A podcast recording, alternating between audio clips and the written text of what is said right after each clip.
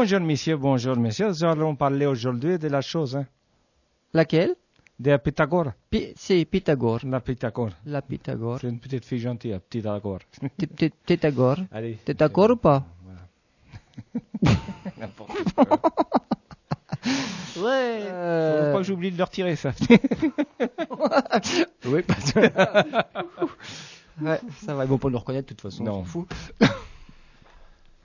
Bonjour à toutes, bonjour à tous. Merci d'être à l'écoute de RVE pour une nouvelle émission d'En route vers les étoiles. Et aujourd'hui, le thème c'est Pythagore. Alors, on devait normalement parler d'un petit peu d'Aristote.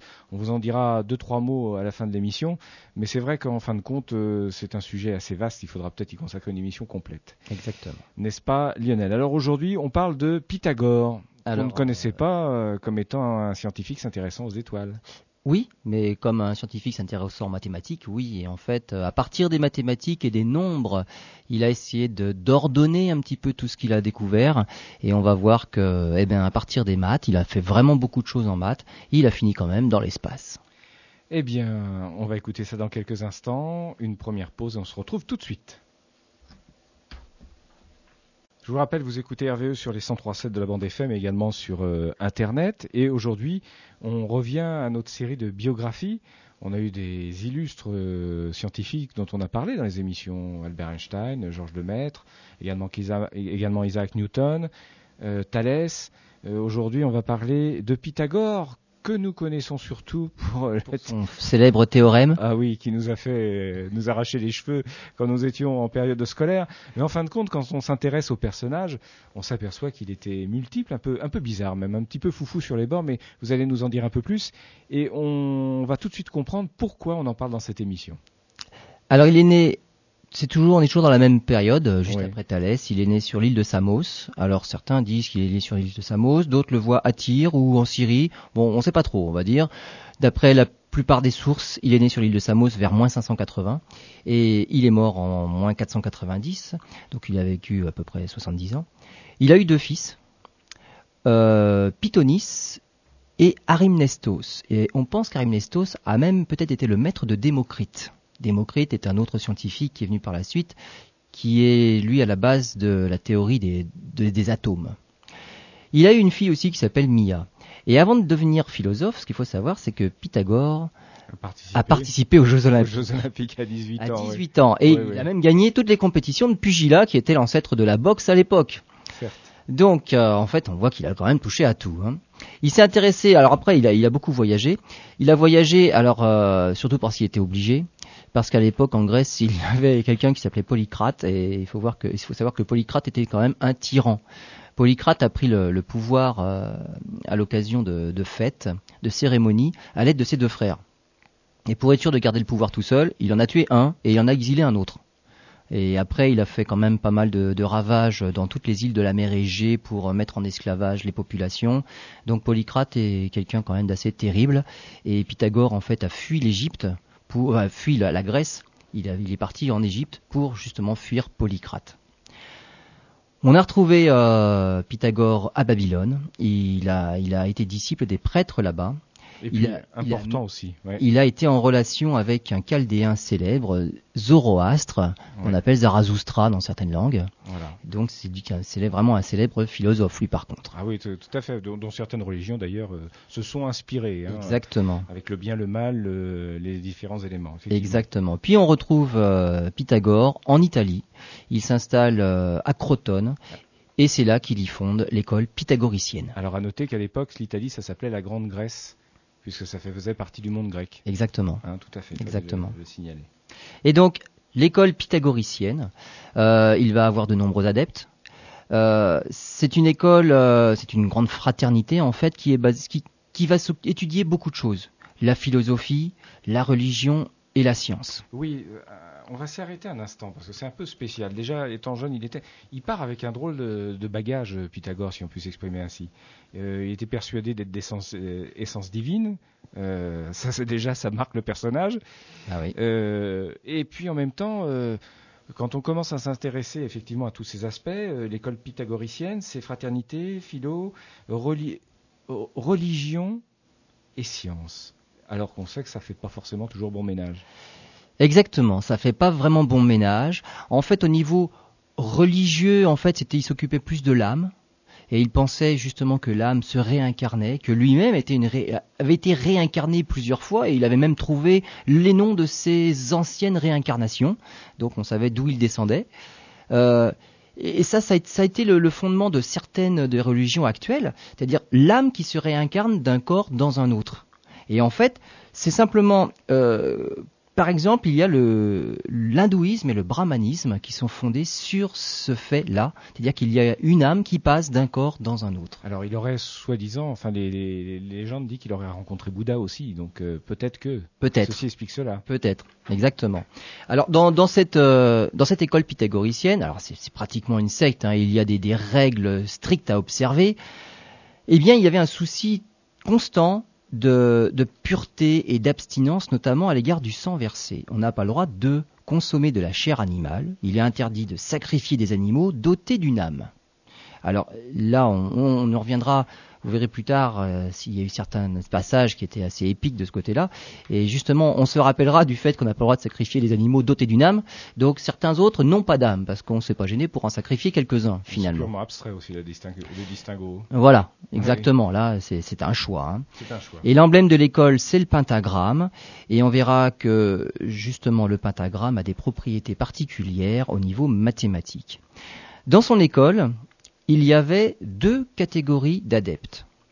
Il y avait les initiés, et les initiés étaient chargés de chercher des choses. Et là, on, va avoir la, progression par rapport euh, aux, scientifiques qu'on a déjà vus jusque-là, comme Thalès, Anaxigore, Anaximandre, Anaxagore, pardon, où eux cherchaient la réponse non pas dans les divinités, mais cherchaient des réponses aux phénomènes. Là, on va encore plus loin à l'école pythagoricienne, non seulement on essaye de trouver des réponses, mais on cherche à démontrer.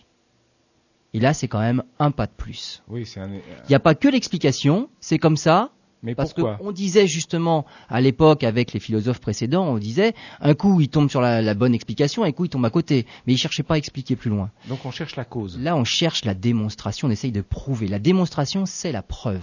Ça marche comme ça, je viens de le démontrer. Et donc il y avait des adeptes qui, qui étaient les initiés, ils faisaient partie des initiés, qui eux, on les appelait les mathématiciens. Ils étaient chargés de faire les démonstrations.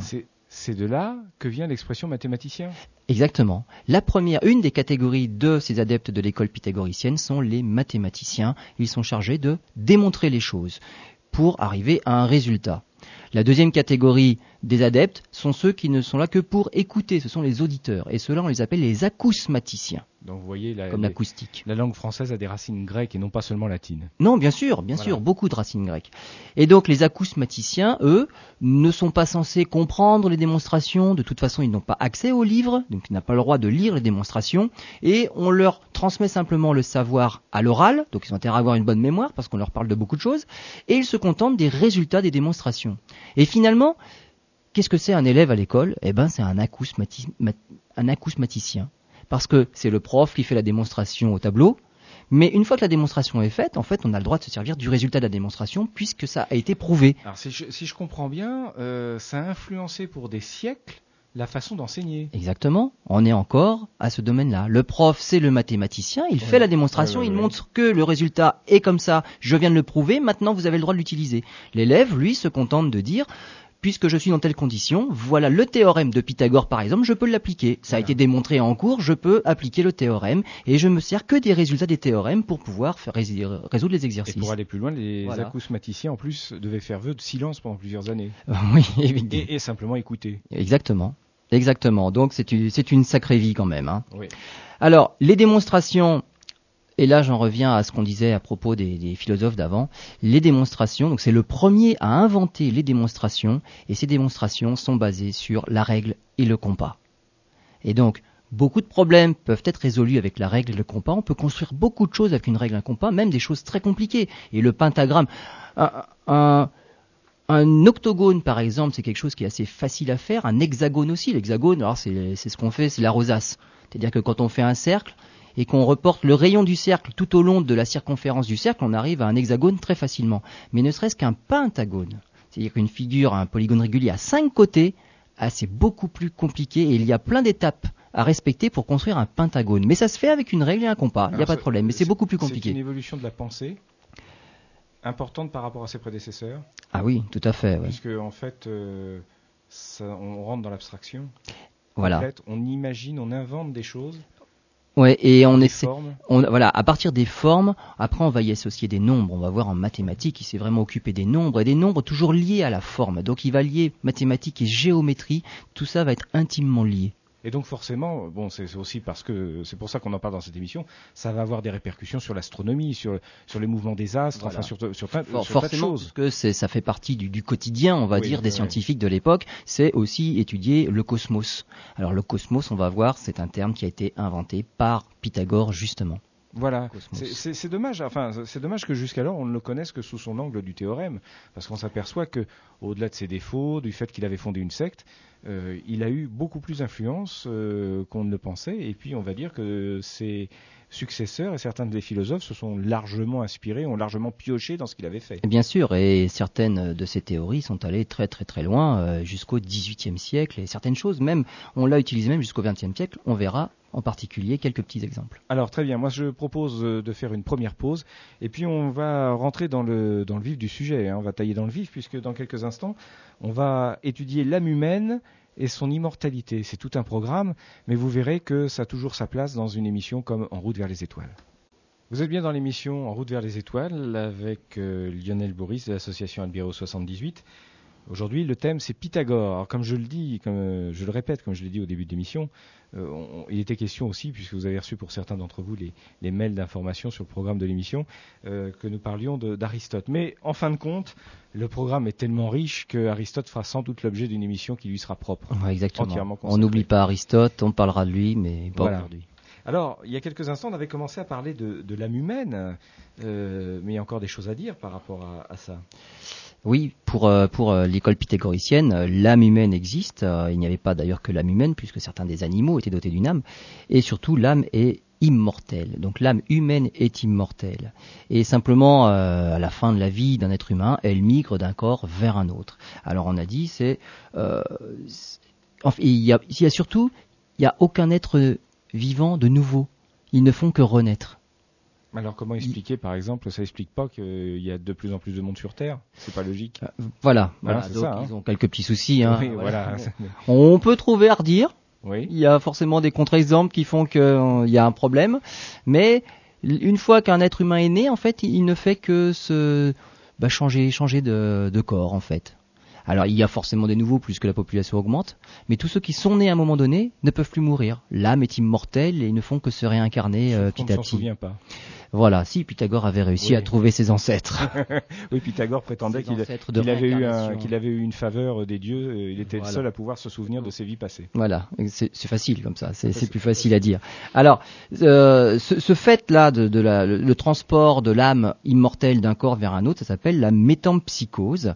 Et on a dit tout à l'heure, on n'a pas parlé de métampsychose, mais c'est c'est la base de l'hindouisme et du brahmanisme.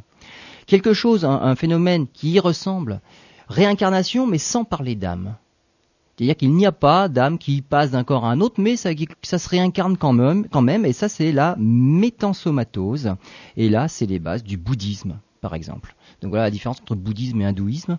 Eh ben, il y en a un, il y a vraiment un transport d'âme, et l'autre, il n'y a pas de transport d'âme, mais c'est quand même une réincarnation.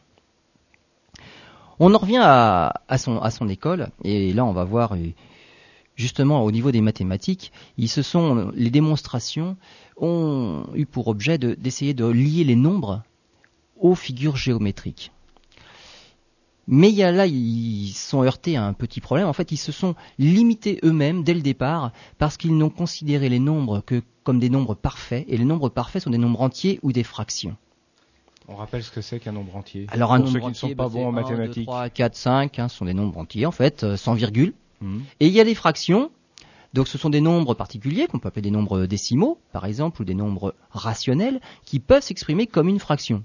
Deux tiers est une fraction à peu près simple, deux tiers. Et pourtant, ce n'est pas un nombre, c'est un nombre à virgule avec une, une partie décimale illimitée. Mais donc, les nombres parfaits, on va dire, entre guillemets, alors pas parfaits, ce terme-là, je ne dois pas l'utiliser, on va parler des nombres parfaits, c'est vraiment une catégorie particulière des nombres. Ces nombres-là, les bons nombres qui ont le goût d'obéir aux lois de l'école pythagoricienne sont les réservés aux nombres entiers et aux nombres fractionnaires, qui peuvent s'expri- s'exprimer sous une fraction. Et donc, ces nombres-là et leur rapport, ça forme l'harmonie. Et on va chercher à être harmonieux partout dans ce que l'on va faire. C'est ce qui détermine l'ordre du monde, si j'ai bien Exactement. Voilà, l'harmonie, c'est l'ordre. Et, cherche à et quand tout comprendre. est ordonné, c'est beau. Voilà. Alors, je ne veux pas aller trop loin dans l'émi- euh, déflorer le sujet de l'émission, mais si je comprends bien, avec ma petite tête de naïf et, de quelqu'un qui découvre Pythagore, c'est qu'en fin de compte, en étudiant les mathématiques de cette façon, il étudie également la façon dont se construit le monde et dont il est organisé. Exactement. Et donc les étoiles, et on en revient. Voilà, euh, voilà. En fait, on va lier toute l'organisation, la hiérarchie, la construction du monde et de l'univers à partir de ces nombres-là et, de la- et des propriétés des nombres liés aux nombres. Alors, des nombres simples, par exemple, il y a les nombres triangles. Alors ça, c'est une notion qu'on a oubliée complètement, alors qu'on verra tout à l'heure les nombres carrés, ceux-là, on les a gardés. Mais les nombres triangles, alors que sont les nombres triangles? Ce sont des nombres avec lesquels on peut faire des triangles. C'est-à-dire, vous prenez, on va prendre des, des oranges, et les oranges, vous pouvez les empiler de, bah, pas de n'importe quelle façon. On peut avoir un ou trois. Alors trois, pourquoi trois? Parce qu'on peut empiler, on met deux oranges à la base et une orange juste à, euh, à l'intervalle entre les deux. Donc trois est un nombre triangle. Si on fait une base avec trois oranges, on peut en mettre deux au deuxième étage et une au troisième étage. Ça fait 6. 6. Voilà, 6 est un nombre triangle. Et donc comme ça, on peut construire des nombres triangles. En fait, ce sont des nombres qui peuvent se représenter sous la forme d'un triangle. Ceux-là n'ont pas donné suite. On n'en parle absolument pas. C'est-à-dire qu'ils n'existent pas? Ben, ils Ils existent. existent. Voilà. Mais ils n'ont pas de plus. propriétés suffisamment intéressantes pour qu'on ait gardé ce terme de nombre triangle et que l'on puisse les utiliser en tant que tels. Rien à voir avec les racines cubiques, euh, des choses comme ça. Voilà, exactement, rien à voir avec ça, par exemple. Les nombres carrés. Alors évidemment, on va les construire de la même façon qu'on a fait pour la construction des nombres triangles. C'est des nombres pour lesquels on peut faire des carrés avec. Alors 1, il y a tout seul, mais après il y a 4. Avec 4 petits carrés, je peux faire un carré qui a deux de côté. Ouais. Ensuite, je passe à 9. À Oui. 9 petits carrés, je peux faire un carré qui a 3 de côté. Et on a des nombres carrés. Alors, ceux-là, on les a gardés par contre, puisque maintenant on les appelle des carrés parfaits. Alors, on ne dit plus nombre carré, on dit ce sont des carrés parfaits. 25 est un carré parfait, 9 est un carré parfait. Et en fait, on les a gardés parce que on les étudie dans l'autre sens. C'est-à-dire comment retrouver le côté d'un carré de 25. Oui. Donc c'est la racine carrée, justement. D'accord. Avec 5 sur les côtés, on arrive à 25. La racine arrive- carrée de 25, c'est 5. On arrive à un nombre entier. Et voilà, et c'est un nombre entier. Alors pourquoi on dit que 9 est un carré parfait? Voilà. Parce que c'est le carré d'un nombre entier. D'accord. Et donc sa racine carrée est un entier, c'est surtout ça. comme les mathématiques peuvent être simples quand on l'explique euh, calmement. Donc voilà, bah oui, c'est exactement. Voilà. Et, et donc les, ces nombres carrés là, contrairement aux nombres triangles, on les a gardés. Maintenant, ce sont des carrés parfaits. Et pour ces carrés parfaits, eh ben, ce qu'il faut retenir, c'est leur racine carrée est un nombre entier. C'est pas quelque chose à virgule. Il faut une calculatrice pour le calculer. Alors, le petit problème, c'est que il y a des nombres pour lesquels ça ne marche pas vraiment. Euh, avec 7, je peux pas faire un carré. Bah non, racine de 7, c'est pas un nombre entier. Euh, mais il y a pire que ça. Avec une figure géométrique simple, on peut tomber sur quelque chose de tout à fait particulier. C'est-à-dire Si je prends un triangle, ou un carré par exemple, je prends un carré qui fait 1 de côté. Donc c'est vraiment quelque chose de simple, je ne peux pas faire beaucoup plus simple. Et je veux mesurer sa diagonale. Je me rends compte que la, la- la longueur, la taille de la diagonale, c'est un nombre qui ne qui n'est pas un entier, qui ne peut même pas s'exprimer sous la forme d'une fraction. Et alors là, dans l'école pythagoricienne, là, c'est révolutionnaire. Ce nombre-là, c'est vrai, c'est une racine de 2. Donc c'est la première fois qu'on tombe sur un nombre qu'on appelle irrationnel. C'est-à-dire qu'on ne peut pas l'exprimer sous forme d'une fraction. Irrationnel, racine de 2. Celui, alors on est dans une école où on cherche à démontrer les choses. Celui qui s'est permis, qui a osé démontrer ça, il s'appelle Hippas de Métaponte. C'est pas un nom facile à porter, mais Non. bon, c'est pas grave. Hippas de Métaponte. Et lorsqu'il a enfin divulgué ce nombre totalement bizarre, mais carrément hors la loi pour, une éco- pour, pour l'école pythagoricienne, curieusement, il a, il a péri dans un naufrage quelque temps plus tard. C'est bizarre. Le fait d'avoir révélé qu'un nombre racine de 2 existait et qu'il n'y avait pas que des nombres entiers, des nombres fractionnaires simples, racine de 2, c'est un blasphème. Voilà. Euh, de là à dire qu'il avait découvert un secret euh, sacré et que le mysticisme a fait le reste, euh, hmm, On n'en est pas loin. on n'en est pas loin. On n'en est pas loin. Alors, il y a d'autres nombres. Il y a les nombres qui sont parfaits. Alors, les nombres parfaits, c'est une autre définition, ce sont des nombres dont la somme des diviseurs redonne le nombre lui-même. Alors, je prends un nombre simple, par exemple 6. 6, on peut le diviser bah, par 1, Ça par fait 2 six. et par 3. Ça fait 3 plus 3. Voilà, donc 3 plus 3, ça fait 6. Oui. Donc quand j'a- j'a- j'ajoute tous les diviseurs de 6, je retombe sur 6. Et bien rien que pour cette propriété-là, on dit c'est un nombre parfait. Alors après, on a cherché d'autres nombres, parce que le but c'est de pouvoir faire la liste de toutes ces choses-là particulières, et après de trouver des, des relations entre elles, et pouvoir bah, bah, fonder tout ce qu'on a envie de, de- de trouver. Et bien après 6, on trouve 28. 28 a la même propriété. Entre 6 et 28, il n'y en a pas. Le troisième, c'est 496. Et le quatrième, c'est 8128. Mais La façon dont vous l'exprimez, je comprends qu'on puisse euh, se poser des questions et se dire euh, et sombrer dans le mysticisme parce qu'on se dit c'est pas c'est pas un hasard. Euh, ces chiffres préexistent à toute pensée humaine et en fin de compte, euh, Pythagore et son école n'ont fait que les découvrir. Voilà, ils n'ont fait que les découvrir, mais en fait, c'est eux quand même qui ont cherché. Pour eux, c'était un nombre parfait, c'est celui Oui, oui. dont la somme des, des diviseurs est égale au nombre lui-même. faut déjà avoir l'idée de chercher ces nombres-là. Oui. Donc, effectivement, étaient un peu tordus, mais dans le bon Voilà. sens du terme. quand on a l'envie ou l'idée de chercher des choses, on finit par en trouver. Bien Et sûr. donc, mais à l'époque, en fait, là où je veux en venir, c'est que ces nombres parfaits-là sont tellement particuliers qu'il est très difficile de les trouver. Et à l'époque de Pythagore, on n'en avait trouvé que quatre. Ces quatre-là, 6, 28, 496 et 8128. Donc, C'était une découverte scientifique C'était importante. une découverte scientifique importante et on, on s'est rendu compte par la suite qu'ils avaient des, même des propriétés, mis à part le 6. Le 28 par exemple, donc à partir de 28, tous ces nombres parfaits peuvent s'écrire comme la somme de cubes. C'est-à-dire que 28, on se rend compte que c'est 3 au cube plus 1 au cube. C'est-à-dire que c'est- c'est c'est la somme de nombres impairs au cube. Il y a une logique. Alors, c'est une propriété. Ce sont Ouais. des propriétés mathématiques. Et après, on va utiliser ces propriétés mathématiques pour démontrer d'autres choses. Mais eux n'avaient trouvé que la propriété simplement de la somme des diviseurs. Ils n'avaient pas trouvé que c'était une somme de cubes de, de nombres impairs. Ensuite, on a continué à chercher d'autres nombres. Et je vous dis juste ça en passant, le trentième de ces nombres, ce qui paraît pas énorme, Pythagore, on en connaissait quatre quand même. Oui, oui. Le trentième de ces nombres a été découvert en 1985 grâce à un supercalculateur Cray. C'est pour dire la difficulté de la chose. Et c'est pour dire le, le mérite de, ces, de cette école Exactement. et de Ils en Pythagore. connaissaient quatre et finalement on a bon on a évolué quand même un petit peu, mais au jour d'aujourd'hui on n'en connaît même pas 40. On en est à moins de 40. Le 30e c'était en 1985 grâce à un super ordinateur. On pouvait pas le faire à la main. Ce qui veut dire qu'on continue à chercher avec des ordinateurs. Exactement, on cherche toujours, parce que ces propriétés-là sont un petit peu particulières. Et il y a des nombres comme ça, très particuliers, qui servent de base pour le cryptage, pour faire des messages codés, pour crypter des choses. Plus les nombres sont rares, plus la clé de cryptage peut être difficile à trouver. Et donc ces nombres particuliers-là, il y a réellement des recherches qui sont faites dessus. Alors pour terminer ces- ces- cette partie, avant une, notre prochaine pause musicale, on va, on va parler d'un, ça me fait sourire, euh, les nombres amicaux. Bah oui.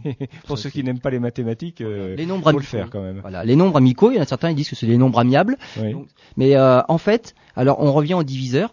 Et là, il faut trouver deux nombres dont et les- la somme des diviseurs de l'un donne l'autre. Donc c'est croisé. Oui. Et alors, par exemple, euh, il y en a deux, 220 et 284. La somme des diviseurs de 220 donne 284 et la somme des diviseurs de 284 donne 220. Donc c'est croisé par rapport au nombre parfait. Donc on les appelle amicaux. Est-ce qu'on en a trouvé euh, plusieurs encore Bien sûr, on, on- continue à les voilà, chercher. sûr, oui. voilà, de, de la même façon que les nombres parfaits, on en connaît, on connaît d'autres couples de nombres amicaux et c'est pareil, on cherche les propriétés qui leur sont attribuées. C'est une recherche infinie, si j'ai bien compris, qui ne ah, s'arrêtera euh, jamais, exactement, puisque les nombres de toute façon vont jusqu'à l'infini, donc on n'est pas prêt de terminer. comme l'univers. Exact. Merci, on se retrouve dans quelques instants après une prochaine pause. Vous êtes toujours à l'écoute de RVE sur les 103.7 de la bande FM dans le sud euh, de l'île de France et sur internet en direct www.radio-rve.com. Vous pouvez nous écouter partout dans le monde d'ailleurs. Euh, on va en venir à, à ce qui nous a fait nous arracher les, les cheveux quand nous étions collégiens. Oh, pas tout le monde. Pas tout le monde, enfin ceux qui en avaient encore en tout cas. Il y en avait déjà certains qui n'en avaient plus. Non, mais euh, il y en a quand même qui comprenaient quand même facilement. Non, non, mais je suis content parce qu'en fin de compte, avec euh, euh, ces explications, moi qui suis un, qui était un cancre en mathématiques et, et qui était d'une certaine façon méprisé par mes professeurs de maths parce que certains me disaient comment avez-vous fait pour en venir pour venir jusqu'à nous? Euh, là, je, je en comprends la porte. en poussant la porte, je comprends certaines choses. Oui, mais les maths peuvent être simples en fait. Tout dépend de l'approche euh, que l'on en fait. Bon, maintenant c'est vrai que Ouais. certains- certaines démonstrations, il faut en passer par là. Et Bien sûr. dans un cours de maths, c'est souvent la démonstration qui prend le plus de temps. Et c'est la chose, on a dit tout à l'heure, c'est la Mm. chose qui ne sert plus à rien une fois que c'est démontré. On se sert du résultat. Et c'est un peu ce qui rebute en fait. Non, puis ce qui est intéressant dans, dans l'émission que, que dans, dans le sujet dont, dont vous nous parlez aujourd'hui, c'est qu'on s'aperçoit que les mathématiques ce n'est pas une science isolée, et c'est que ça ouvre des portes sur tout, sur euh, sur plein d'autres matières scientifiques. Exactement. C'est euh, lié, quoi. c'est- a- C'est transversal en fait. transversal. On, on touche tout. Et ce qu'on se rend compte aussi, c'est que le programme de cinquième, euh, finalement, euh, c'est euh, six siècles avant Jésus-Christ. voilà, exactement. Alors, justement, venons-en à ce programme de cinquième et à ce fameux théorème dont vous nous parliez il y a quelques Le instants. théorème. de Je veux Pythagore. comprendre.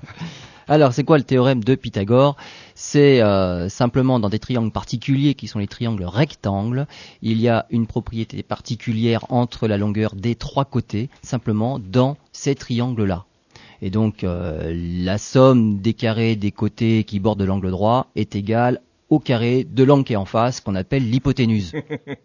Oui, d'accord. Voilà, bon. Je vous suis. Hein. En tout Voilà. cas, j'ai pas tout saisi encore, mais je vous suis quand même. C'était à peu près le, le théorème. En fait, euh, comment on peut voir ça autrement? C'est si on fait un triangle rectangle, avec les trois côtés du triangle, on forme des carrés. Donc les trois carrés auront des aires différentes. On se rend compte que l'aire du grand, des- le, le plus grand des trois carrés, donc celui qui est, qui est bordé par l'hypoténuse, sera égal à la somme des aires des deux autres carrés aussi. C'est la formule magique. Voilà. Carré magique. C'est- Par exemple, le triangle, exemple. triangle magique. Triangle magique. Alors, ce- qui marche, alors ça marche par exemple avec 3, 4 et 5. Hmm. C'est-à-dire si euh, vous faites un triangle qui a un côté qui fait 3, peu importe l'unité, un côté qui fait 4, l'hypoténuse fera 5 de cette unité-là. Donc 3, 4, 5 sont des nombres. Si on trace un triangle avec, ça fera un triangle rectangle. Alors le théorème de Pythagore, il marche dans un sens. C'est-à-dire que quand on sait que le triangle est rectangle, qu'on connaît deux côtés, on peut facilement calculer la longueur du troisième. Mais il a surtout été utilisé dans l'autre sens. Quand on donne les côtés des, trois côtés d'un triangle, peu importe lequel, on peut arriver à prouver est-ce que le triangle est rectangle ou pas. Et cette propriété-là a été utilisée, mais notamment bien avant Pythagore, euh, notamment les Égyptiens. Ils utilisaient pour cela une corde à, treize- une corde à 13 nœuds. On appelait ça la corde à 13 nœuds. Euh, ce sont les maçons qui utilisaient ça. Pourquoi? Parce que lorsqu'il y a 13 nœuds, vous rebouclez la corde sur elle-même, donc il y a deux nœuds qui se chevauchent, donc finalement il y a 12 nœuds différents. Eh bien, on peut former un triangle rectangle avec ces 12 nœuds-là, puisque ces 12 nœuds, il y en aura un qui fera, il y a un 3, un 4 et un 5, justement, ça fait 12. À quoi ça sert? Eh ben, ça sert à former un triangle rectangle rapidement avec une corde à 13 nœuds. Ça sert aux maçons pour pouvoir enfin faire des murs à peu près verticaux, Des belles pyramides. par exemple. Exactement. Par exemple. Alors, les, les voyages de Pythagore en Égypte euh, expliquent peut-être ses découvertes. Bah voilà, et il a quand même appris beaucoup de choses auprès des, des prêtres là-bas. Euh, cette corde à 13 nœuds là, euh, elle, a, elle a vécu à travers les siècles puisque les maçons du XXe siècle l'utilisaient encore pour pouvoir faire des angles droits. Donc c'est quelque chose d'important. Donc le théorème de Pythagore est important. Euh, c'est même quelque chose euh, de, suffisamment rare pour le signaler, c'est que il, a vécu en fait, euh, il, a, pu profiter du fait que ça se soit appelé théorème de Pythagore, ça s'est fait de son vivant. Et il en était tellement fier qu'il a, qu'il a sacrifié une hécatombe. Alors c'est quoi une hécatombe? C'est pas un mot comme ça, une hécatombe, c'est réellement une quantité de quelque chose. Une hécatombe, c'est 100 bœufs. Donc à l'époque, il était tellement fier de son théorème de Pythagore que tout le monde le reconnaisse comme le père du théorème de Pythagore qu'il a sacrifié 100 bœufs. Si je reviens à ce qu'on disait tout à l'heure, les bœufs ne devaient pas avoir d'âme. Exactement. Là, ils ont versé quand même beaucoup de sang. Il était, il était un peu bizarre, hein, ce personnage. Hein. Il a un peu un but de sa personne, si on en croit euh, les témoignages. Quoi. Parce que pour... Alors il existe d'autres euh, d'autres triangles qui ont les mêmes propriétés avec des nombres entiers. Mais on va dire que euh, ce- ces petits côtés-là, 3, 4 et 5, c'est le plus petit des triangles qui permettent de le faire. Sinon les maçons auraient des cordes à peut-être beaucoup plus de nœuds que cela. C'est moins pratique à transporter qu'une corde à 13 nœuds. Donc voilà, c'est le, le plus petit des triangles pour réussir à faire un triangle rectangle. Euh, parenthèse rapide, très rapide. Est-ce que Pythagore, il voyait un, un- des signes divins dans toutes ses découvertes? Ou est-ce que simplement ça en restait... euh, je sais que vous en avez parlé tout à l'heure, parce que vous avez dit qu'il cherchait à démontrer. Voilà, Est-ce que pour lui, c'est ce qui expliquait ce côté mystique et sectaire de son mouvement de chercher un, un côté Oui. divin. Non, non, pour lui, ça, ça n'avait rien à voir. La religion, c'était une chose, et Oui. les démonstrations, la science, la physique, c'était autre chose. Et là, ça passait par, ça passait par démonstration et les propriétés justement de tous ces Voilà. nombres-là. Et on cherchait des relations entre eux. Alors, il a, il a, il n'est pas resté que euh, que dans la géométrie plane, on va dire. Alors en géométrie plane, il avait démontré autre chose aussi qui date de son époque, c'est que la somme des angles dans un triangle fait 180 degrés. Et là, quel que soit le triangle, pas forcément un triangle rectangle. Donc dans tous les triangles, la somme des angles est égale à 180 degrés. Et alors ce qu'on devrait rajouter, à son époque évidemment, c'était le théorème qui marchait dans tous les cas, dans toutes les conditions. Maintenant, on a un petit peu évolué, c'est un théorème qui ne marche que dans en géométrie euclidienne. Alors c'est Ah, un gros ouais, mot, encore un gros mot. un gros mot. Effectivement. La géométrie euclidienne, on va dire, c'est la géométrie plane. C'est ce qu'on fait sur une feuille de papier bien à plat sur la table. Parce qu'en trois dimensions, ça ne fonctionne pas. Exactement. Si on fait un triangle, par exemple, euh, sur une boule, on prend une, une balle de ping-pong, ou une balle de tennis pour être un peu plus grand, on dessine un triangle, alors en faisant des traits à peu près droits. Bon, les traits droits, déjà, la ligne droite sur quelque chose de courbe, c'est un petit peu euh, di- différent. Mais on, on part d'un d'un bout de la boule, on fait des traits et on essaie de faire un triangle. Si on mesure la, somme des angles, eh ben, elle est supérieure à 180 degrés. On peut même faire un triangle avec trois angles droits dans ces cas-là. Donc, ça ne marche qu'en géométrie plane, en géométrie, euh, en géométrie donc sur des formes un petit peu différentes. Enfin, c'est valable pour la c'est valable pour des applications pratiques euh, ou d'études, euh, ça, ça- ça- c'est utilisable. Ça me rappelle un peu ce que- ce qu'on disait dans nos différentes émissions concernant l'astronomie, l'évolution des sciences, c'est que tant qu'on passe pas à un niveau euh, supérieur, bah, ce qu'on a, on l'utilise et c'est pratique et ça marche. Exactement. Exactement. C'est ça. Et oui.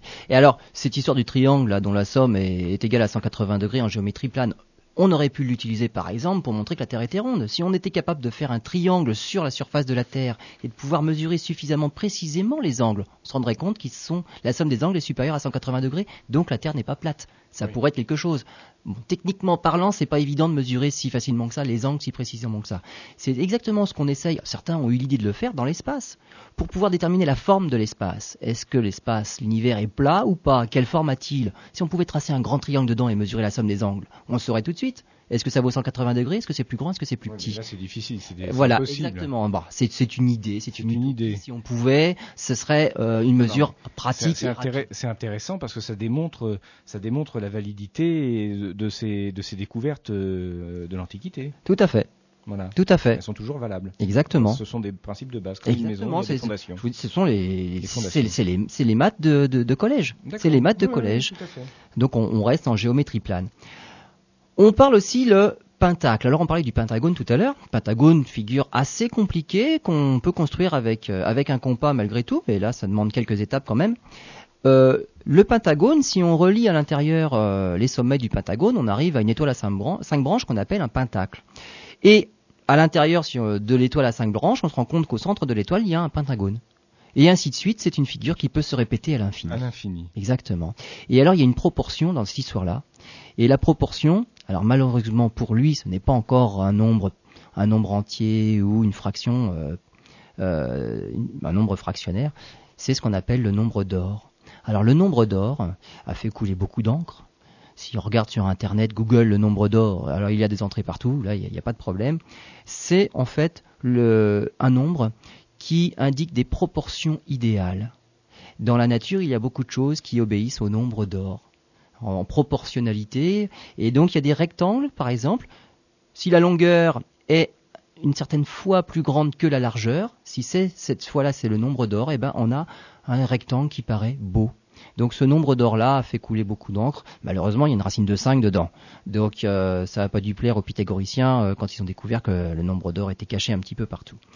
Autre chose aussi, et là on va passer en trois dimensions, ça date aussi de Pythagore, le- la découverte des cinq polyèdres réguliers. Alors, polyèdre, Alors sont allons-y. des solides. Voilà. Ce sont des solides. Euh, une sphère est un solide, donc ça veut dire c'est des volumes. Quand je dis des solides, c'est pas euh, contraire de liquide, solide, ce sont des volumes, des formes en volume. Et les polyèdres réguliers sont des figures géométriques simples qui, se, qui peuvent se répéter, et il n'y en a que cinq. Le premier des polyèdres est fait avec quatre triangles, c'est la pyramide. Alors son nom mathématique c'est le tétraèdre. Le deuxième des polyèdres simples est fait avec six carrés, on fait un cube. Ensuite, il y a, on va dire, deux pyramides que l'on mettrait côte à côte par la base. Donc c'est une figure qu'on appelle un octaèdre qui est fait avec huit triangles. Après, quand on complique un petit peu, 12 pentagones, là on arrive à quelque chose qui ressemble vaguement à un ballon de football. Avec 12 pentagones, on fait un dodécaèdre. Et avec 20 triangles, mais là c'est pas facile à montrer à la radio. 20 triangles ont fait un icosaèdre. Et il n'y a, il n'existe que 5 polyèdres réguliers en mathématiques, et c'est à l'époque de Pythagore qu'on les avait découverts tous les 5. Très bien, mais ça, ça, ça donne une idée d'une perfection et d'une organisation du monde. C'est assez Exactement, et de l'étendue des connaissances finalement. Exactement. Il n'y en a oui. pas un de plus. Très bien, Bah, ça, ça va être intéressant parce que ça va nous permettre d'embrayer dans le après la prochaine pause euh, directement dans, dans l'astronomie, au travers aussi de, de, de la théorie de, de, la musique. Alors ça, c'est surprenant et ça, a aussi des rapports peut-être indirects, dirons-nous, avec euh, l'astronomie et l'univers. À tout de suite. Dernière partie de notre émission consacrée à Pythagore. Alors certains d'entre vous se disent peut-être, et le cosmos et les étoiles, on y vient, n'ayez crainte, on y vient parce que pour arriver à ce sujet, il fallait expliquer euh, ce, qui était Pythagore et ce qu'il avait découvert. Si on vous dit tout de suite, voilà, Pythagore c'est important pour l'univers et la compréhension du cosmos, merci à la semaine prochaine, l'émission n'a plus beaucoup d'intérêt. Donc on va maintenant euh, poursuivre dans la découverte de, de, de ces travaux. En commençant peut-être rapidement sur euh, la théorie des intervalles musicaux. Alors là, docteur, il faut nous en dire plus. Alors, il s'est intéressé aussi à la musique, mais du côté mathématique en fait. euh, donc, c'était moins, euh, on va dire moins poétique que n'auraient pu le faire certains. Il s'est intéressé euh, au son et comment les sons étaient fabriqués en fait. Alors, qu'est-ce qui lui a, qu'est-ce qui l'a intéressé à ça? C'est simplement en écoutant un, un maréchal Ferrand euh, taper avec son marteau sur l'enclume. Il s'est rendu compte qu'avec des marteaux différents, ça faisait des sons différents sur la même enclume.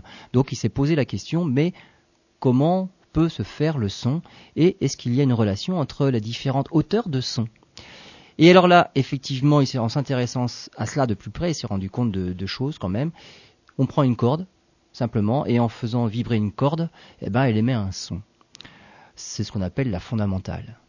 Si on prend une corde d'une longueur différente, l'on répète l'expérience, on se rend compte que le son est différent parce que la taille est différente. Donc on voit tout de suite que la hauteur du son est liée à la longueur de la corde. On ne le voit pas tellement sur une guitare, par exemple, en prenant une guitare ou un violon, ce genre d'instrument-là, simplement parce qu'il y a un deuxième paramètre qui intervient, c'est la tension. Et là, c'est une des cordes de même longueur, mais avec une différente tension, ça produit des sons de différentes euh, hauteurs aussi. Par contre, sur une, sur une harpe, on comprend très bien, les petites cordes, c'est bien les plus aigus, et les grandes cordes au bout, c'est bien les plus graves. Oui, mais il y a une tension quand même. Bien sûr qu'il y a une tension quand même, mais là c'est pas la tension qui va faire changer le son. Elles sont toutes, on pour, elles Oui, sont sinon- probablement toutes à la même tension. Oui. C'est simplement la taille qui fait changer la hauteur du son. D'où la différence avec le violon. Voilà, exactement. D'où le fait que le violon n'existait pas dans l'Antiquité, la harpe aussi. Probablement, Probablement. probablement, C'est pour ça. probablement. Mais il y avait la lyre et peut-être que les lyres, euh, il y en avait avec des cordes de même taille. Ah, c'est possible. Donc Euh, il faudrait, faudra piégé. voir. là. Faudra on, voir. On ça. Et donc, il s'est rendu compte d'autre chose aussi, c'est que la corde, on pouvait la faire sonner de différentes façons. Et par exemple, si on mettait le doigt juste au milieu de la corde, on, se retrouve avec deux morceaux de corde deux fois plus petits. Et si on fait sonner ces deux morceaux de corde-là, on obtient la même note que la précédente sans le doigt au milieu, mais à l'octave. Donc il avait déjà vu que quand on coupe, enfin, on va pas la couper, quand on a une corde deux fois plus petite, on a la note équivalente à l'octave. Et on peut répéter l'expérience. À nouveau deux fois plus petite, on est à l'octave du dessus. Alors c'est des choses qu'on peut mesurer maintenant, avec les instruments qu'on a, c'est facile. Et le La du diapason qui permet d'accorder les instruments, c'est du 440 Hz. Le La de l'octave au-dessus, c'est 880 et ainsi de suite. D'où l'intérêt d'avoir des cordes de, de différentes tailles, n'est-ce pas? Parce que si, effectivement, demain, il suffirait pas si on prend une, une corde complète et puis que. Oui, Voilà. hein. ah, oui, si c'est comme ça qu'on devait faire les sons, il faudrait beaucoup On de mains. pas. Il Oui. faudrait beaucoup et de puis mains. après, pour faire la polyphonie, c'est pas facile non plus. En parlant d'intervalles musicaux, donc, il s'est rendu compte que ça, c'est ça formait de l'unisson. On coupe les cordes en deux, en deux, en deux. Donc on fait ces, ces proportions-là par le demi. On est toujours à l'unisson, on fait toujours la même note. Mais si on met le doigt, au lieu de le mettre au milieu, on le met plutôt sur des tiers. Eh bien là, on obtient d'autres notes. Et c'est lui qui a trouvé comme ça la quinte, la quarte, la tierce. Et on en revient aux fractions. Voilà. À nouveau, on est aux fractions. Si l'accord, si le doigt, on le met pas au milieu, mais un tiers de tiers, eh bien, on a fait une quinte. Si la note fondamentale c'était un do, en mettant le doigt à un tiers de tiers, on se rend compte qu'on fait un sol.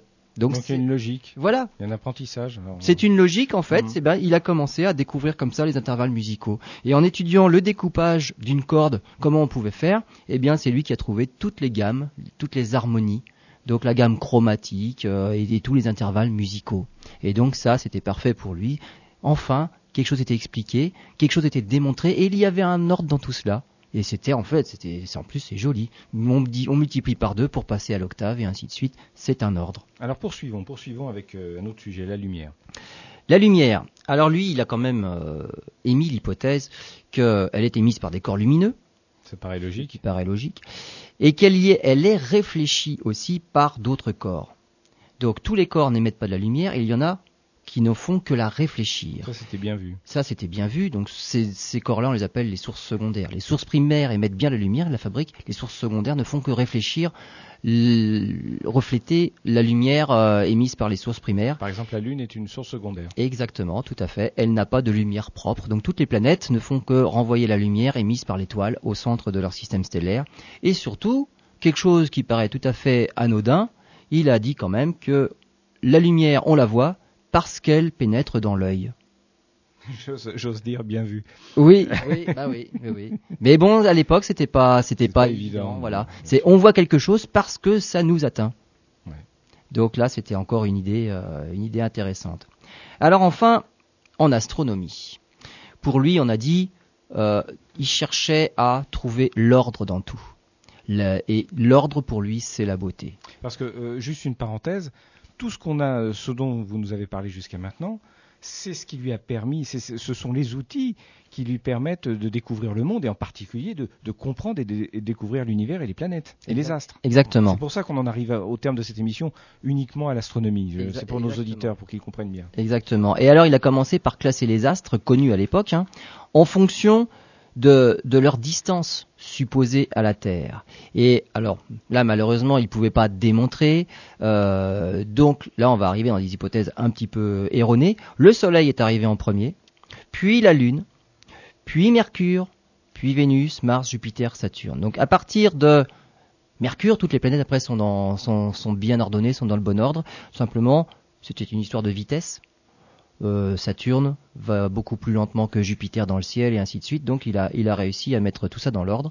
Euh, il a été aussi le premier à montrer et à dire que l'étoile du berger du matin et l'étoile du berger du soir, c'était la planète Vénus et ce n'était qu'une seule planète. Parce que les précédents, les... Voilà, ce que les, ses prédécesseurs ne, ne croyaient pas. Pour eux, c'était deux planètes différentes. Voilà, pour beaucoup de ses prédécesseurs, il y avait deux planètes. Il y en avait une qu'on voyait le matin, une qu'on voyait le soir. Eh bien, Pythagore, il a dit non, non, c'est la même. On la voit tantôt le matin, tantôt le soir, mais c'est bien la même. Alors, effectivement, c'est pas évident à montrer après que c'est la même, de trouver une orbite qui puisse coller avec son modèle de système solaire pour montrer que c'est bien la même. On verra que ses successeurs se sont servis. Alors lui, il a, il a dit que la Terre est une sphère, contrairement à ses prédécesseurs, c'était un cylindre, mais une sphère qui est au centre de l'univers. Et autour, il y a des cercles concentriques. Et alors toutes les planètes se retrouvent autour de la Terre en cercle concentrique, parce que le cercle c'est quand même une figure géométrique de base. Et tout au bout, on a la sphère céleste. Et donc c'est la dernière des sphères et c'est là qu'il y a les étoiles. Donc il n'y a pas d'infini pour lui. Il n'y a pas d'infini, tout à fait. Où on baigne dans cette sphère céleste là et on ne va pas chercher à savoir ce qu'il y a au-delà. Alors, il en est revenu à la musique et là on va arriver au son, au son de l'espace. Chaque sphère produit un son et les sons sont de plus en plus aigus vers les étoiles. Donc plus on s'éloigne de la Terre, on va vers les sphères de plus en plus éloignées, plus le son est aigu. Et donc c'est vraiment la musique céleste est harmonique. Il va chercher l'harmonie dans tout.